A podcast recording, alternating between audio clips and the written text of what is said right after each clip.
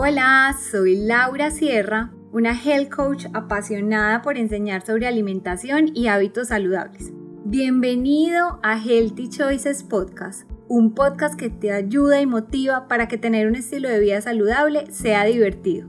En cada episodio vamos a aprender juntos, aclarar conceptos y resolver las preguntas más frecuentes sobre nutrición, actividad física, crecimiento personal, espiritual y todos los temas de bienestar que nos inquietan, a través de entrevistas a expertos que nos den información real y verdaderamente útil que podamos poner en práctica en nuestro día a día. Prepárate para que cada vez que te pongas los audífonos te sientas motivado e inspirado a tener un estilo de vida más saludable. Disfruta este episodio. Hola a todos, bienvenidos al primer episodio del 2021 de Healthy Choices Podcast. Hoy vamos a estar hablando de cómo afecta nuestra alimentación el ejercicio en la fertilidad con la doctora Catalina Gudelo. Eh, este es un tema que a mí personalmente y sé que a muchas personas eh, que han estado buscando o que quieren tener hijos y están en este proceso, eh, les ha causado un poco de curiosidad y, bueno, qué mejor invitada que Catalina. La doctora Catalina es especialista en ginecología y obstetricia de la Universidad Pontificia Bolivariana. Es subespecialista en cirugía endoscópica ginecológica de la Fundación Universitaria Ciencias de la Salud. Es miembro de la Asociación Antioqueña de Obstetricia y Ginecología y la Federación Colombiana de Obstetricia y Ginecología y ha recibido la distinción autor bolivariano y algo que me encanta y por eso eh, estoy feliz de tenerla en este episodio es que ella en sus redes sociales ha tratado de acercar mucho todos estos conceptos ginecológicos y lo que las mujeres deberíamos tener en cuenta eh, en nuestro, pues para nuestro cuidado eh, de una forma muy bonita y muy natural y muy clara. Entonces, bueno, Cata, bienvenida y muchísimas gracias por estar aquí. Laura, muchísimas gracias a ti por esta invitación yo también estoy súper feliz de estar acá y pues valoro mucho lo que estás diciendo porque realmente eh, en mi consulta o con los estudiantes, los residentes de ginecología, lo que yo trato de hacer siempre es que todos entendamos el concepto muy claro porque como mi campo es la salud de la mujer, yo sé que hay muchos mitos, muchos tabúes, pero también hay mucho desconocimiento de cómo funciona el cuerpo, por qué me estoy enfermando eh, y cómo puedo ayudar no solo con los medicamentos, sino con el resto de eh, actividades que hago en la vida diaria como para estar más saludable. Y la clave de eso siempre es como entender el cuerpo y entender la base de la enfermedad, o sea, no hay que entender los procesos bioquímicos, no hay que entender como esos términos médicos y todas esas cosas, porque eso nos encargamos, obviamente, como el médico tratante de la paciente, pero la paciente sí tiene que entender la enfermedad muy bien, o qué le está pasando, o qué puede hacer para mejorar toda su salud para que tengamos éxito siempre en el tratamiento. Entonces, muchísimas gracias por la invitación y yo sé que este tema les va a interesar mucho porque es uno de los motivos de consulta más frecuentes. Así es. Entonces, empecemos hablando de la fertilidad. ¿Qué es la fertilidad? ¿Cuándo somos fértiles? Dar un poquito de contexto, que también es algo que no solo es femenino, sino que es de ambos sexos. Exacto, es de ambos sexos, pero tiene diferencias muy importantes y ahorita más adelantico te las voy a decir. Entonces la fertilidad es la capacidad que tenemos eh, todas las especies, ¿cierto?, de reproducirnos. ¿Qué pasa especialmente en la mujer? En la mujer hay un factor que es determinante y es el factor edad, porque nacemos con los ovocitos o por así decirlo, como con los huevitos que vamos a tener toda la vida. Desde desde el primer día de nacimiento los tenemos ahí y no vamos a tener más. ¿Qué pasa con los años? Que una vez, digamos, empieza la pubertad y empiezan nuestros ovarios a funcionar, cada mes sale un óvulo, pero para que salga un óvulo, un montón entraron como en una carrera, como en una competencia, y una vez finaliza esa competencia mensual, sale uno, pero se gastaron un montón tratando como de terminarla, ¿cierto? Y con los años se van a ir gastando todos los que tenemos. Entonces, por eso las mujeres a cierta edad ya dejamos de ser fértiles porque, digamos, de alguna forma nos gastamos todos los ovocitos que teníamos. A diferencia de los hombres, que esto es súper importante, y es que los hombres eh, van a producir espermatozoides nuevos cada vez. Y por eso vemos eh, no sé, gente, digamos, famosa tipo Vicente Fernández, que a una edad muy avanzada tienen hijos, y esto puede pasar con la mayoría de los hombres. En cambio, con las mujeres sí es súper, súper importante el factor edad y otros factores pues, de los que vamos a hablar ahorita y que podemos influir muchísimo eh, con nuestra calidad de vida y nuestro estilo de vida. O sea que cuando las mujeres dejamos de producir esos ovocitos es cuando llega la menopausia. Exacto, un poco antes, o a veces los producimos, pero ya digamos que son los ovocitos viejitos que ya no tienen la misma eh, calidad o capacidad de embarazarse. Entonces, las pacientes todavía menstruan, digamos, en la década de los 40 a los 50, pero es muy difícil lograr un embarazo eh, en esta edad, por lo que te estoy diciendo, porque los ovocitos ya no tienen como esa calidad y esa capacidad. Ok. Y digamos que, ¿por qué se dice tanto eh, que las mujeres, digamos que llega a cierta edad, pues si uno lo oye mucho como que no, yo ya voy a llegar a los 40, ya, se, me, se me fue el tiempo para quedar en embarazo? ¿Por qué dicen que los embarazos a ese punto ya tienen alto riesgo o, o, pues, o, se evita tanto como que ya llegar al final de los, al principio de los 40 para quedar en embarazo, pues y de ahí para adelante? Bueno, no, el factor edad hace varios años, digamos, cuando no había esa conciencia del autocuidado, de tener una, un estilo de vida saludable, las mujeres a los 40 años ya eran pacientes que la mayoría eran obesas, que la mayoría ya sufrían de diabetes, eh, que es el azúcar pues elevado en la sangre, o dislipidemia, o sea, descontrol de toda la parte de los lípidos, del colesterol, de los triglicéridos, eh, o hipertensas. Entonces, obviamente uno trata de evitar pacientes que ya estén enfermas para embarazarse, porque embarazarse es como estar en una eh, competencia, o sea, el cuerpo se exige demasiado porque va a sufrir muchos cambios. Entonces, si tú pones, por ejemplo, un señor viejito y muy gordito a correr, eh, no sé, una hora, dos horas, no va a alcanzar, le va a ir muy mal. Pasa exactamente lo mismo en el embarazo, entonces uno trata de que esas pacientes lleguen con buen estado físico. Pero ya hay una conciencia en las mujeres de mucho más cuidado, entonces una mujer en este momento de 40 o 50 años es saludable, eh, tiene un buen peso, no tiene hipertensión, no tiene como estas enfermedades que se deben mucho a los estilos de vida, pero sí tiene sus ovocitos eh, viejitos. Entonces, digamos que ya eh, evaluamos más, es como esa calidad de los ovocitos para medir los riesgos en el embarazo. Lo que yo les digo siempre a las pacientes como después de los 35 años es que realmente el riesgo del embarazo depende del estado de salud que la paciente tenga en ese momento. Obviamente una paciente de 20 años lo más seguro es que sea más saludable que una paciente de 40 años, ¿cierto? Pero si se ha cuidado muy bien toda la vida y hace ejercicio y come bien, pues también se podría embarazar. El problema está en que sus ovocitos respondan bien. Perfecto, súper claro, sí, porque eso es como algo que yo creo que todos tenemos en la cabeza, hasta yo muchas veces pienso, no, o sea, yo ya me quedan nueve años, o sea, ya de los 40 para arriba no.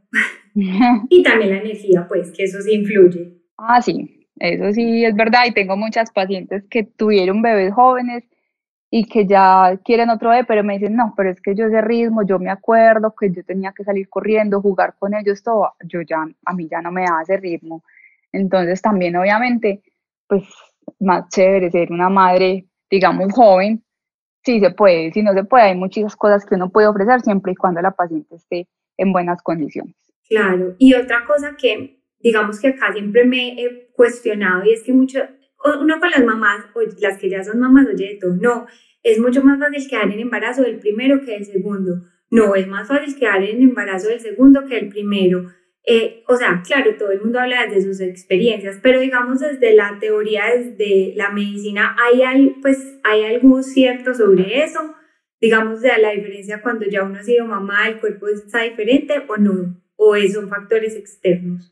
No, sí, tiene mucho que ver. Es más difícil embarazarse la primera vez. O sea, si una paciente, digamos que nos llega con diagnóstico de infertilidad, que de una vez vamos a decir una paciente infértil, nosotros la diagnosticamos como una paciente que lleve más de un año juiciosa buscando embarazo y no lo haya logrado, ¿cierto?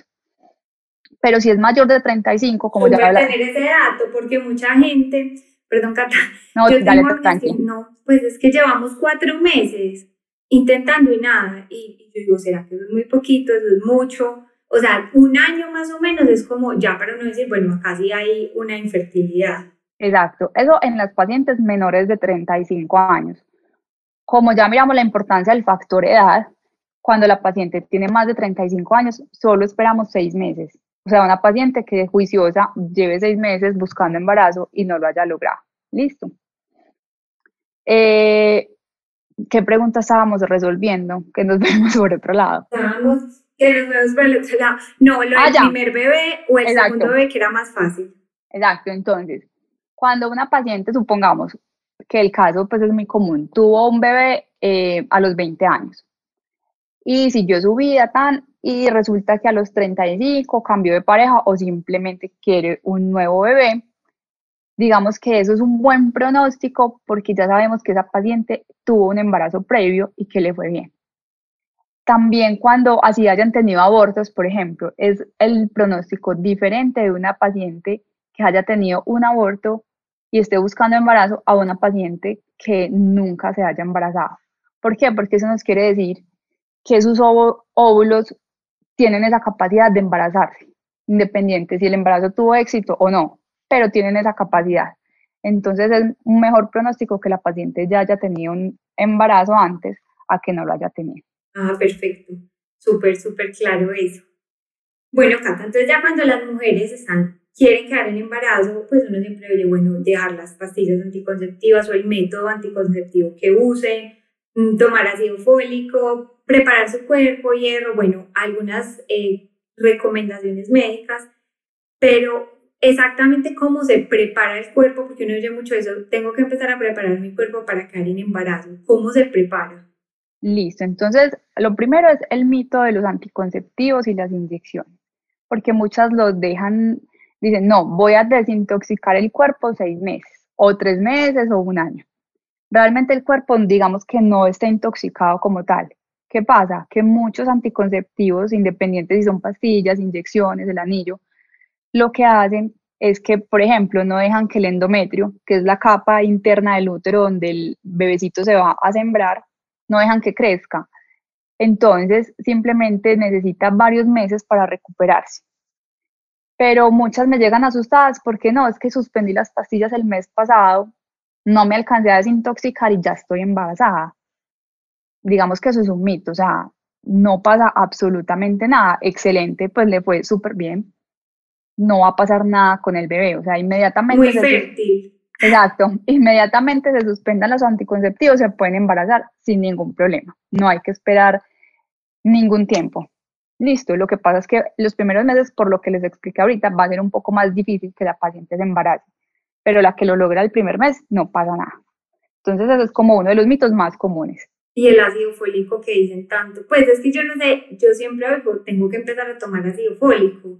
Exacto, el ácido fólico es verdad, el ácido fólico en los alimentos se conoce como folatos o vitamina B9. El ácido fólico está sobre todo en las verduras o en las, eh, en las verduras que son verdes, oscuro, digamos como para más diferenciarla más fácil, o sea, un brócoli, espinaca, kale, eso en cuanto a las verduras. En las frutas, sobre todo en los cítricos, naranja, limón, mandarina, bueno, y también la podemos encontrar muy fácil en los frutos secos, o sea, las almendras, los eh, marañones, las nuez moscada, bueno, todas estas cosas. Y todas las nueces. Todas las nueces, exacto. ¿Por qué es importante el ácido fólico? En las embarazadas es muy difícil hacer estudios científicos porque no es ético, digamos, poner a tomar ciertos medicamentos unas embarazaditas sin saber qué va a pasar. Algunos medicamentos sí cuentan con esos estudios científicos y el ácido fólico es una de las vitaminas que se ha encontrado que previene todos los defectos del tubo neural. ¿Qué es el tubo neural? Digamos, desde el cerebro y toda la médula, ¿cierto? Entonces, las enfermedades que conocemos como meningocele, mielomeningocele, espina bífida, todas estas enfermedades está comprobado científicamente que si la paciente tiene unos buenos niveles de ácido fólico o de folatos se van a prevenir. Entonces es súper importante. ¿Y por qué la mandamos? Porque en nuestra dieta, digamos en nuestro país o en Latinoamérica, no somos altos consumidores de ácido fólico, mientras que en otras culturas sí. De hecho, vemos, por ejemplo, que en los cereales de los niños vienen enriquecidos con ácido fólico. Entonces, es una vitamina que hay que suplementarla siempre porque está conocido su beneficio. ¿Qué otro, otra pregunta teníamos? El hierro. Todas las mamás en el momento del parto, ya sea por parto o por cesárea, mucho más en la cesárea, van a perder sangre. Entonces es supremamente importante que la mamá no llegue con deficiencias de hierro, que llegue con anemia, porque se va a complicar muy fácil, porque la pérdida va a estar sí o sí. Entonces, las pacientes que no consumen proteína, ya sea animal o vegetal, deben suplementarse mucho también con hierro, más preparándose como para el momento del parto. Ah, es más por el parto. ¿Y hay algún otro medicamento o vitamina así también como muy clave que se suela médica, pues eh, darle a las pacientes? Bueno, no darle, pero sí es bueno eh, examinar cómo es el consumo de la paciente de calcio. Hay un dicho de las abuelas y es que cada bebé es un diente. esto pues como más relacionándolo, porque antes pues perdían un diente cada, bueno, pero en fin, esto digamos que es una relación porque eh, digamos que el bebé va a tomar todo lo que uno necesite. Muchas sufren que porque el bebé se va a desnutrir, que porque yo soy flaquita.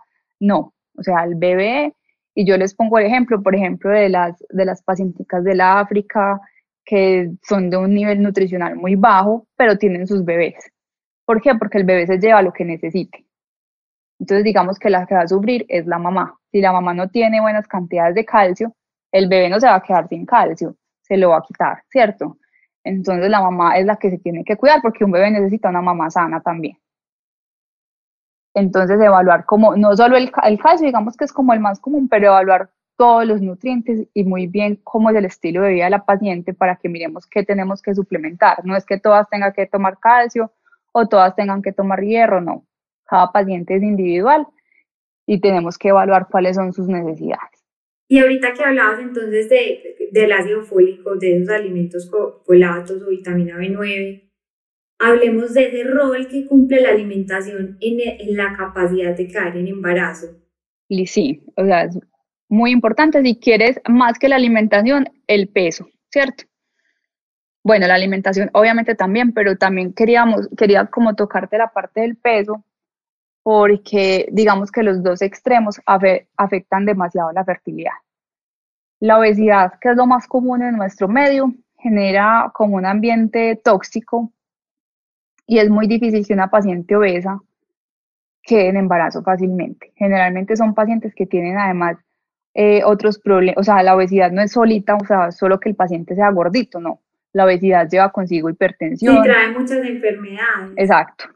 Entonces, hipertensión, por ejemplo, o niveles de glicemia más aumentados de lo normal en el cuerpo, niveles de insulina más aumentados, y esto también, ah, pues hay estudios, digamos, en los últimos años que se han dedicado más al tratamiento, al estudio de la insulina, y tienen un impacto súper importante. Son pacientes que generalmente no ovulan cada mes, o tienen irregularidades menstruales, sangran demasiado, o se demoran varios meses en sangrar son pacientes que pueden tener, por ejemplo, el síndrome de ovario poliquístico, que no sé por qué es una de las consultas más comunes, digamos que en mi consultorio las pacientes de ovario poliquístico, porque hemos tenido muy buenos resultados, van muchísimo. Entonces veo muchas, muchas pacientes con ovario poliquístico y la clave del ovario poliquístico es bajar de peso. O sea, se les cuadra absolutamente todo solo con eso. Obviamente al principio empezamos con medicamentos y con muchas cosas porque adquirir un estilo de vida nuevo es difícil, o sea, la, o sea, la gente cree que el médico simplemente le dice, no, no comas tal, come tal cosa, haz tanto ejercicio y ya, pero eso realmente es de las cosas más difíciles de hacer en la vida.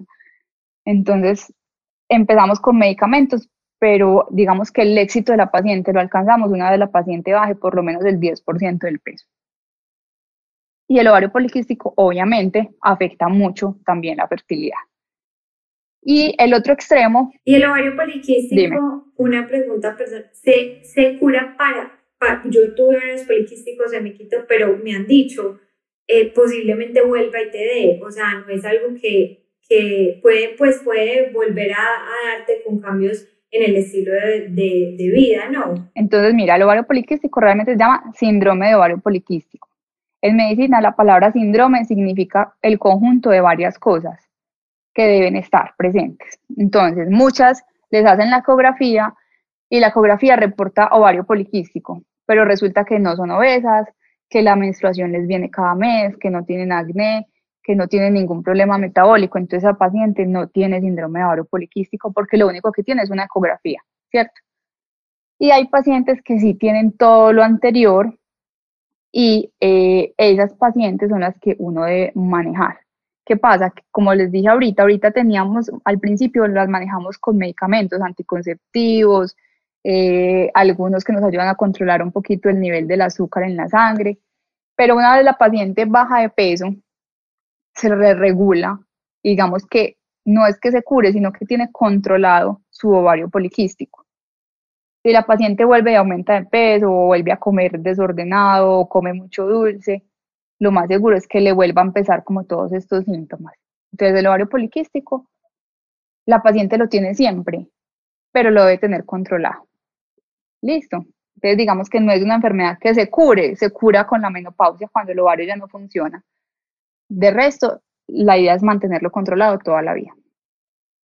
El otro extremo que estábamos hablando ahorita del peso son las pacientes que son muy delgadas, las pacientes que no tienen un adecuado porcentaje de grasa corporal, digamos que son las atletas, muchas eh, bailarinas de ballet que por su actividad tienen que estar muy, muy, muy delgadas son pacientes que también tienen problemas de fertilidad y pacientes con problemas en el ciclo menstrual.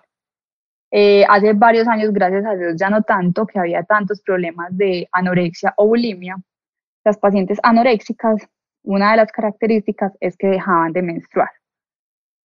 Entonces, no estar, o sea, estar muy, muy, muy delgado y no tener grasa en el cuerpo tampoco significa que la paciente sea más saludable. También va a tener muchísimos problemas en la fertilidad.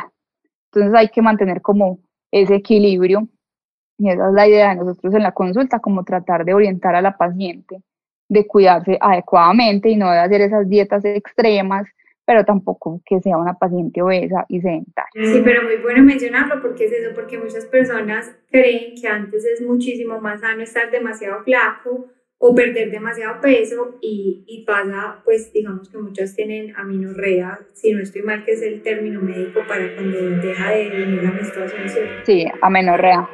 O sea que el índice de grasa corporal influye muchísimo. Sí, o sea, hay que estar bien. O sea, y el ejercicio, que tú hablas ahorita, por ejemplo, las atletas y eso, pero digamos las personas que de pronto pues si hacen ejercicio todos los días, pero no son ejercicios muy fuertes, eso igual puede influir. Entonces, mira, hay otro factor muy importante en la fertilidad, es el estrés y la ansiedad.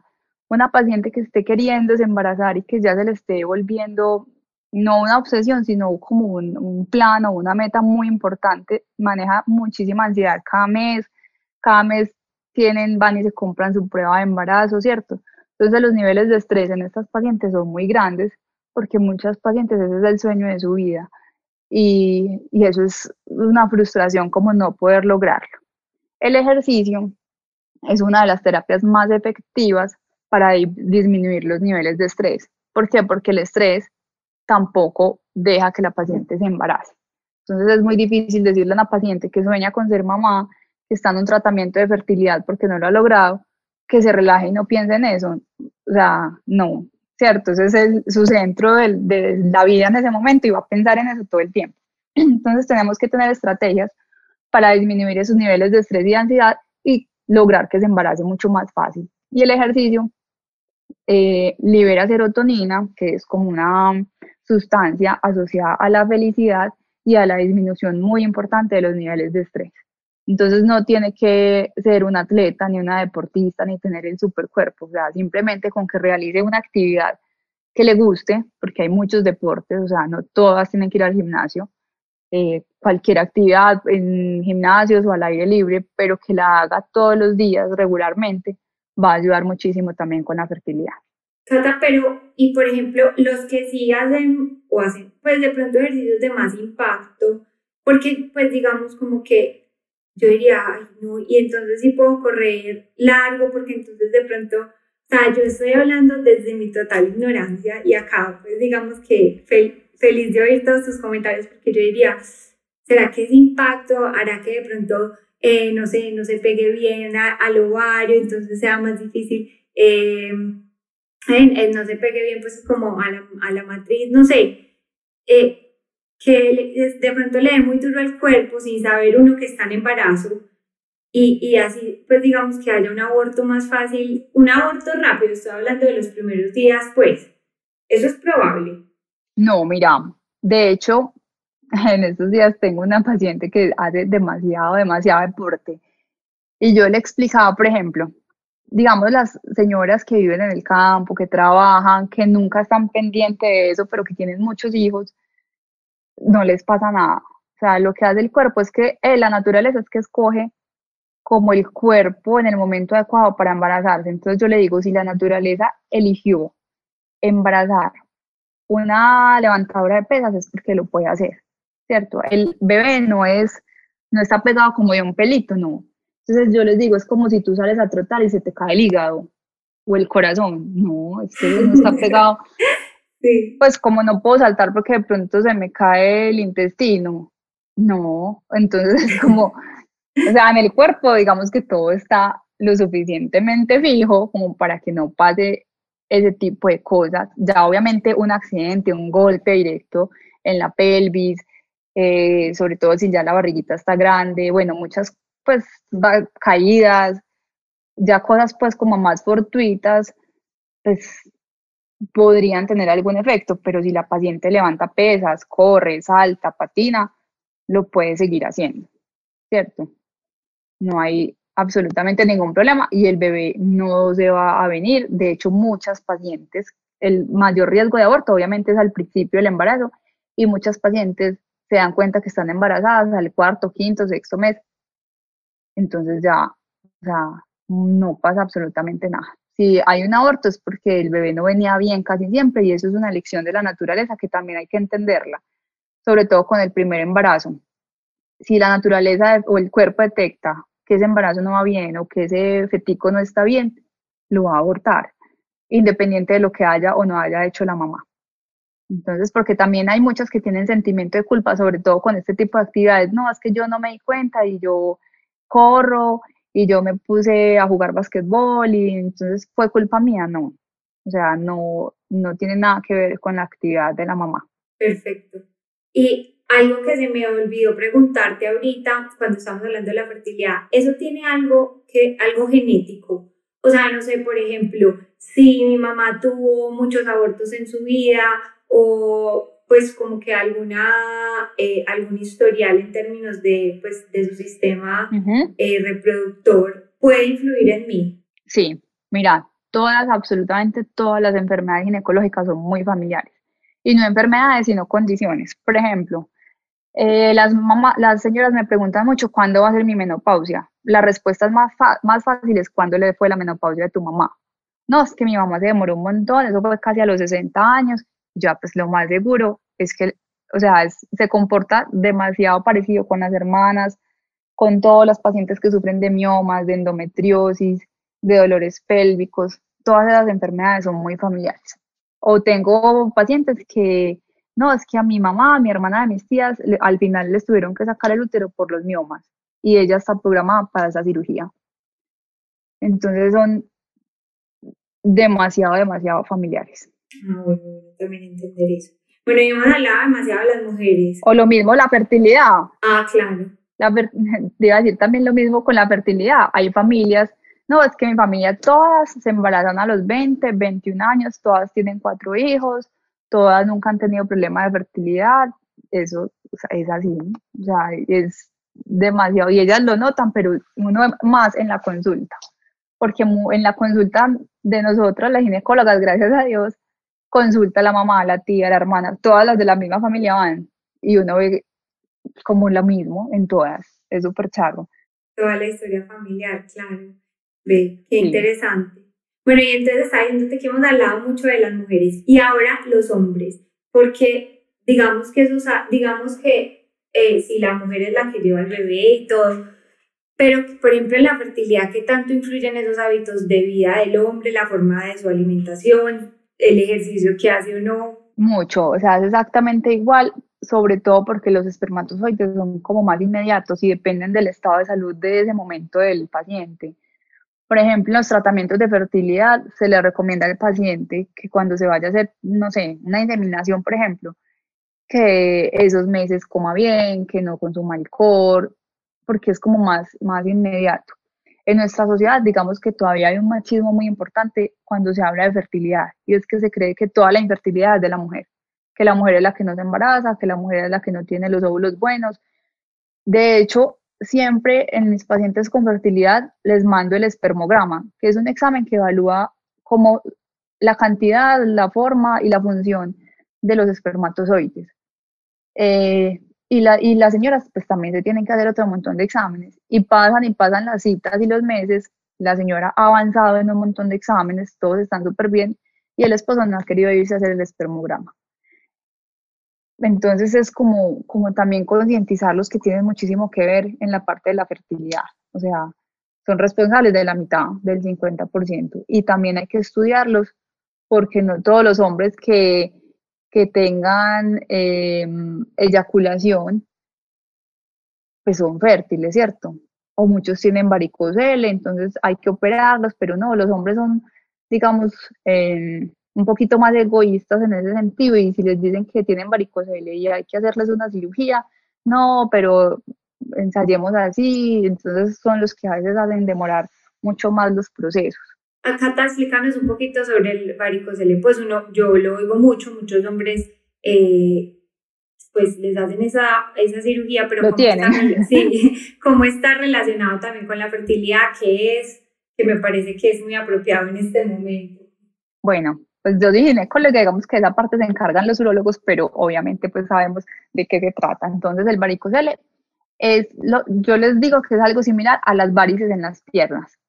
O sea, son unas venas que están ubicadas en los testículos que están dilatadas y no funcionan bien, ¿cierto? ¿Qué pasa? Los testículos de los hombres están ubicados, digamos, fuera del cuerpo porque deben tener una temperatura menor. Por eso, digamos que siempre tienen unos grados menos y por eso, digamos que tienen esa bolsita hacia afuera para que mantengan una temperatura menor. Cuando hay un varicocele, lo que más suele suceder es que como digamos hay más sangre de la normal ahí, porque la vena está más dilatada, puede haber cambios en la temperatura de los testículos y que la producción de espermatozoides no sea la ideal. Entonces, por eso, eh, si hay infertilidad en la pareja, porque ya dijimos que es de la pareja, no es de la mujer, si hay infertilidad en la pareja y el hombre tiene un varicocele importante, eso también tiene pues unos grados, ¿cierto? Depende del grado del varicocele que tenga. Después de ciertos grados, la recomendación es realizarles la cirugía. Para lo mismo que le hacen a las señoras que tienen las, las varices en las piernas, para quitarle como esas varices que tiene ahí en los testículos. Súper claro. Eh, y volviendo, ya en mi rol de health coach, volviendo al tema de los alimentos, hablaste de los alimentos verdes, de las nueces, de los cítricos. ¿Qué otros alimentos recomiendas eh, para, para las las parejas que están en este proceso pues de quedar en embarazo? Bueno, mm, yo les digo a todas las pacientes que llegan, ya uno sabe qué es lo que tiene que comer y qué no, porque no lo han dicho por todos los medios, lo que pasa es que no lo hacemos.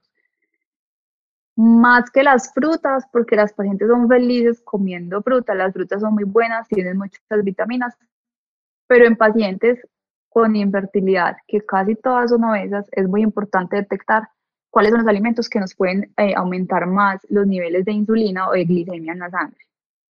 Entonces las frutas, digamos que a veces en mucha cantidad o muy mezcladas no son tan, tan recomendadas. Entonces una dos frutas diarias es la que no les mando. Lo que más más recomiendo son todos los vegetales verdes, o sea, los que la paciente más le guste, porque si uno, mejor dicho, la recomendación es aumentar el consumo de vegetales, pero no decirles vegetales exactos, porque por ejemplo, la coliflor es excelente, tiene demasiadas vitaminas, pero es muy común que a la gente la coliflor no le guste. Entonces, si a uno le hacen esa recomendación... Sí, va la individualidad. Exacto. Entonces, si uno recomienda alimentos específicos y la paciente sale de la consulta como no, la doctora no me mandó sino unas cosas horribles de malucas. Entonces, pues es muy difícil. Pero hay pacientes que les encanta el pepino, que les encanta la lechuga. Entonces, básicamente la recomendación mía es tratar de cambiar las proporciones en el plato, que el carbohidrato sea más poquito cada vez y que la verdura y las proteínas sean más abundantes. ¿Cuáles? Pues inicialmente, si la paciente apenas está iniciando este proceso, pues las que más les guste. ¿Cierto? Digamos que esa es como, como mi recomendación siempre. Y en preparaciones, pues en la forma de cocinar, eh, hay que tener algún cuidado porque yo sé, pues, digamos que se recomienda mucho más ya cuando las mujeres están en embarazo que los vegetales sean cocinados, no comer eh, pues como lechugas o tantas pues como eh, verduras crudas. Sí, Que además no sé también. ¿Qué tan cierto es? Si influye antes de quedar en embarazo. ¿Y qué tan cierto es? sí. Menos mal tocaste ese tema que es demasiado común. El riesgo de las comidas, no solo las verduras, de cualquier comida, por ejemplo, el sushi, que es crudo, eh, bueno, cualquier comida sin cocinar en el embarazo, es el riesgo de la transmisión de toxoplasmosis, que la gente la tiene más asociada a los gatos. Sí es por los gatos, pero por su excremento o por la orina, que contaminan alimentos, digamos, en la plaza de mercado y no son bien lavados o bien cocinados y el parásito continúa en los alimentos. Entonces, el secreto no es que sea crudo cocinado, sino que esté bien lavado. Listo. Eso cuando están embarazadas. Antes de embarazarse no pasa absolutamente nada. Si a la paciente le da toxoplasmosis antes de embarazarse no hay ningún peligro. Simplemente lo bueno de hecho es que no le va a volver a dar en el embarazo. Entonces digamos que son pacientes que tienen ese riesgo ya disminuido pero si no le ha dado toxoplasmosis, como son la mayoría de las pacientes, en el embarazo sí hay que cuidarse mucho de esos alimentos que puedan estar contaminados. Entonces yo les digo que las ensaladas o las cosas crudas las consuman solo en la casa, porque ellas van a estar pendientes de la limpieza de esos alimentos en la casa. Mientras que si se comen una ensalada en la calle, eh, pues no sabemos cómo fue lavada y además pues mayor riesgo de esa, de esa contaminación. Claro, y también hablando de las proteínas, yo creo que vale la pena, pues porque muchas, eh, digamos que tienen el, miedo, digamos, en algunas carnes, o sea, eliminan, digamos que eh, solamente pescados muy bien cocinados, pues consumen eh, pescados muy bien cocinados, que el pollo esté supremamente bien cocinado, o sea, que tengan el control, muchas eliminan la carne y olvidan esto del hierro que tú estabas mencionando, entonces bueno, como tocar ese tema, porque yo creo que la proteína eh, es, es, algo que muchas mamás por miedo al, al, estar en embarazo dejan de consumir como la cantidad adecuada. Exacto. Este es otro tema súper bueno porque ahora hay, digamos, una tendencia de todas las mujeres, no solo las que están en embarazo, de suspender la carne, cualquier tipo de carne o de producto animal. Yo respeto obviamente muchísimo eso, ¿cierto?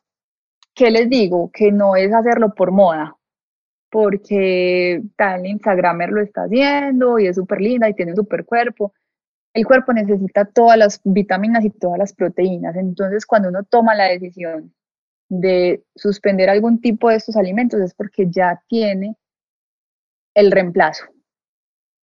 Entonces me pasa mucho con las adolescentes que es que yo voy a ser vegetariana o vegana. Y listo, súper bien. ¿Y con qué vas a reemplazar la proteína? No, con la lechuga y el pepino. No, o sea, ahí no hay proteína. Hay muchas vitaminas, sí, pero no hay proteína. Entonces es asesorarse bien porque si uno va a eliminar eh, esas proteínas, las tiene que estar reemplazando de alguna u otra forma. Estar seguro de cuáles son esas fuentes y, hacerlo con un experto. Exacto. Porque tú decías, no, porque ese Instagramer o influenciador lo puso en redes sociales, yo lo puedo replicar. Exacto, y hay enfermedades eh, que necesitan, por ejemplo, las enfermedades renales necesitan un control diferente de proteínas. Entonces es, es cada, cada paciente, si tienen ya anemia, uno hace el examen de sangre y tiene anemia y ya está, que ya dejó las carnes. Entonces es muy, muy difícil eh, de controlar, porque no todas las pacientes, o que la amiguita le fue así, porque la nutricionista de la amiguita se la recomendó, pero entonces te toca ir a la nutricionista a ti también. Yo tengo otra pregunta. Digamos que, ¿qué tan cierto es en, o sea, en las reacciones del cuerpo lo que siempre se ha dicho, no, el embarazo trae muchos antojos. ¿Eso es más psicológico o, hay, o está probado que el cuerpo pide ciertos tipos de alimentos o ciertos sabores? Eh, las dos. Las mamás son más sensibles y más consentidas durante el embarazo y hay, digamos, cierto aprovechamiento que a mí me parece súper bien, ¿cierto? Eh, que quiero tal cosa. pues que lo consientan a uno. Exacto, entonces, bueno, digamos que eso es súper bien y que se sientan queridas, consentidas, todo. Pero también se ha visto que el cuerpo pide muchas veces eh, algún consumo de ciertos alimentos. Te voy a hablar como más claramente, hay unos estudios que sugieren que los pacientes que tienen necesidad de comer hielo constantemente, mucho hielo que les da como atracones por hielo, tienen a veces algunas deficiencias. O los niños que suelen, esos pues son unos estudios muy viejos, pero digamos que tienen como mucho sentido. Eh, algunos niños que comen mucha tierra, por ejemplo, o algunas pacientes que tienen la necesidad de estar consumiendo cítricos todo el tiempo. Entonces, si el cuerpo pide ciertos alimentos cuando tiene ciertas deficiencias. El hielo, pues obviamente no es ningún alimento, pero sí se ha relacionado en algunos estudios con algunas anemias o deficiencias de hierro. Entonces hay que, o sea, digamos que sí, uno podría decir que si el cuerpo está necesitando algo, también va a buscar como algunas formas de, de que se lo den, ¿cierto? Y eso vale la pena, digamos, como mencionárselo a la ginecóloga que de pronto identifique esas falencias o es algo muy, pues no hay, no hay que prestarle como tanta atención. No, sí es importante cuando vemos que es algo, lo que te estoy diciendo del hierro y de los niños que comen de pronto tierra, eh, digamos que es algo que no es normal. O sea, que un niño esté jugando en un arenero o en las maticas y coma tierra, bueno, pero que vaya específicamente a buscar eso o que sea como un, algo como de que tú ves el paciente que come y come y come hielo, o sea, como que ya se preocupa, porque una vez por el calor y todo, pues va, ¿cierto? pero como cosas normales, pero cuando ya se sale de la normalidad, sí hay que consultar. Súper, no, este tema ha estado súper, súper interesante. Cata, no sé, cinco cosas que quisieras que, que las personas que estén oyendo, oyendo este podcast recuerden y que tengan en cuenta quienes están en esta búsqueda de, de quedar en embarazo, como un, los cinco punticos claves o los que consideres para que recuerden de este podcast. Bueno, el primero es saber que si el plan de vida es estar en embarazo, hay que planearlo bien y buscarlo a tiempo. No dejar que el tiempo nos coja, porque va a ser obviamente mucho más difícil, sobre todo después de los 35 años. Entonces, si ese es el proyecto de vida y es lo que el plan de vida final, hay que buscarlo a tiempo. El segundo es involucrar siempre a la pareja, porque la fertilidad no es de la mujer y no es solamente de la mujer. El tercero, consultar antes de querer estar en embarazo para evitar complicaciones o deficiencias en vitaminas, todo lo que hablamos ya estando embarazaditas. Entonces, consultar a tiempo para mandar los exámenes a tiempo y los suplementos a tiempo en caso de que la paciente los requiera. Cuarto, esto es una cosa que es muy fácil en las pacientes que quieren tener un bebé y son los cambios del estilo de vida, tanto de alimentación como de ejercicio. Entonces las pacientes que quieren buscar bebé ya tienen ese amor de mamá que pasa todos los obstáculos. Es el momento ideal para dar las recomendaciones en ese tipo de cambios y la mayoría lo van a hacer. Entonces, asesorarse siempre y buscar como los cambios en el estilo de vida. Y el quinto, eh, yo creo que en cuanto a la fertilidad, es buscar lo que realmente les hace felices, porque muchas buscan bebé o embarazo porque, porque la pareja quiere o porque las abuelitas se los están pidiendo o porque creen muchas mujeres que es la única forma de ser, de sentirse realizadas. Entonces, hacer solamente lo que les haga, las haga felices. Ay, qué lindo eso último, es muy cierto, que no lo, pues si no era el tema del podcast, pero sí creo que es un mensaje muy importante porque yo, yo cada vez uno, uno se encuentra con, con, y yo pues estoy como en, en mis 30, donde es como el momento en el que también la sociedad como que lo empieza a presionar a uno y uno presiona a otros. No, no, no digo que yo no lo haga porque siempre la pregunta es, ¿y cuánto quieren tener bebés? Pero, pero me he encontrado con amigas que me dicen, es que no quiero, es que yo, yo siempre pensaba, pero yo, no quiero, yo vivo tan feliz así y no, y no me visualizo y eso no está mal, eso también está bien y yo creo que cada vez eh, eh, debemos entenderlo más y es el que quiera, qué emoción y lucha por eso y, y asesores con todos los expertos y prepares y bueno, todo lo que hemos hablado en este podcast, pero el que no, también está en toda su libertad de, de sentirlo y, y, de tomar esa decisión con su pareja. Entonces, muy, muy bueno, Cata, que, que lo tocas también. Eh, no, muchísimas gracias de verdad por todo este contenido y estos temas tan chéveres. Las personas que quieran eh, seguirte, tener una consulta contigo, ¿cómo pueden hacerlo? ¿Cómo pueden conocerte más y, y de pronto acercarse a ti? Bueno, yo estoy en todas las redes sociales, pero digamos que la que más, eh, con la que más interactuamos es en Instagram, que es arroba agudelo. Ahí están todos los contactos, la ubicación del consultorio, nos pueden escribir y también solicitar la cita por Instagram eh, y ahí vamos a estar súper pendientes de todas. Y tus citas, eh, digamos, una persona en Bogotá o en, en, otra ciudad del país, ya pues con todo el tema de, de, de la, pues, la virtualidad, ¿estas citas ginecológicas se pueden hacer online o es mejor eh, presencial? Eh, mira, de hecho antes de la pandemia nosotros en la consulta vemos muchas pacientes, sobre todo de Estados Unidos y Costa Rica, y ya eh, digamos que estamos acostumbrados a la consulta virtual, pero ahora pues obviamente tomó más fuerza y sobre todo al nivel nacional todas las pacientes de cualquier ciudad se pueden contactar con nosotros. Excelente, buenísimo. Yo, yo dejo los links en las notas del, del programa. Y Cata, muchísimas gracias Espero tenerte de nuevo en otro episodio para seguir hablando de temas de fertilidad y de, yo creo que en temas de ginecología también hay mucho por hablar en cuanto a la mujer y a, y a, y a nuestros hábitos. Sí, muchísimas gracias a ti por la invitación y nos vemos en el próximo podcast. Gracias por escuchar este episodio. Si lo disfrutaste y te gustó, Estaré muy agradecida si puedes ir a iTunes, escribir una crítica honesta y regalarme unas estrellas. Así me ayudas a que muchas más personas conozcan Healthy Choices Podcast, escuchen estos episodios y podamos seguir creciendo. Además, si tú no quieres perderte ningún episodio, puedes suscribirte en cualquiera de las aplicaciones en las que el podcast está disponible, como Apple Podcast, Google Podcast, Anchor o Spotify Solo tienes que buscar Healthy Choices Podcast y darle suscribir.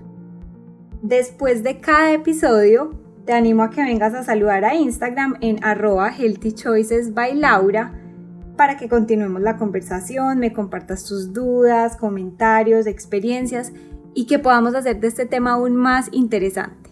Hasta la próxima.